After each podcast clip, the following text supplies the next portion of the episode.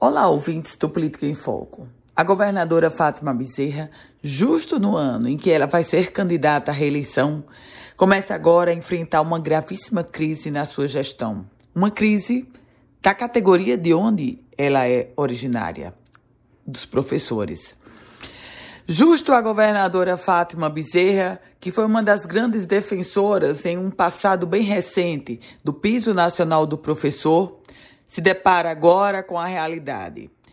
Por lei, 33,24% ao reajuste do piso nacional do professor. Ela, professora, governadora do estado, já afirma, já oferece à categoria um valor inferior ao percentual definido pelo presidente Jair Bolsonaro.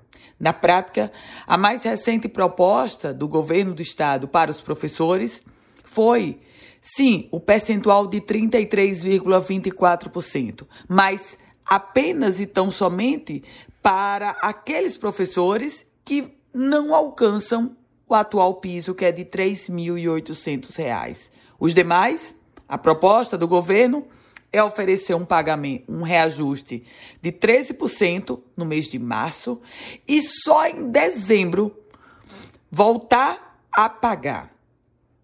O detalhe é que os professores sabem, e sabem muito bem, que em dezembro, temporalmente falando, ou Fátima Bezerra vai estar reeleita e, portanto, com uma caneta muito poderosa, ou Fátima Bezerra vai estar derrotada nas urnas e já prestes, já contando as horas, já na contagem regressiva para deixar a gestão estadual.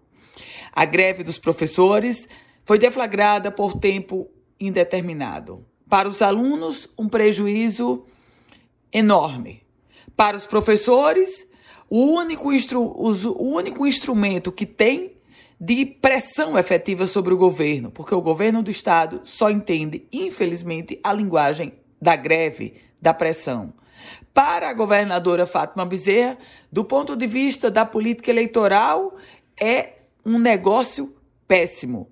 A pecha da professora que não paga o piso pesa demais para quem sonha em ser candidata no processo eleitoral deste ano. Eu volto com outras informações aqui no Política em Foco com Ana Ruth Dantas.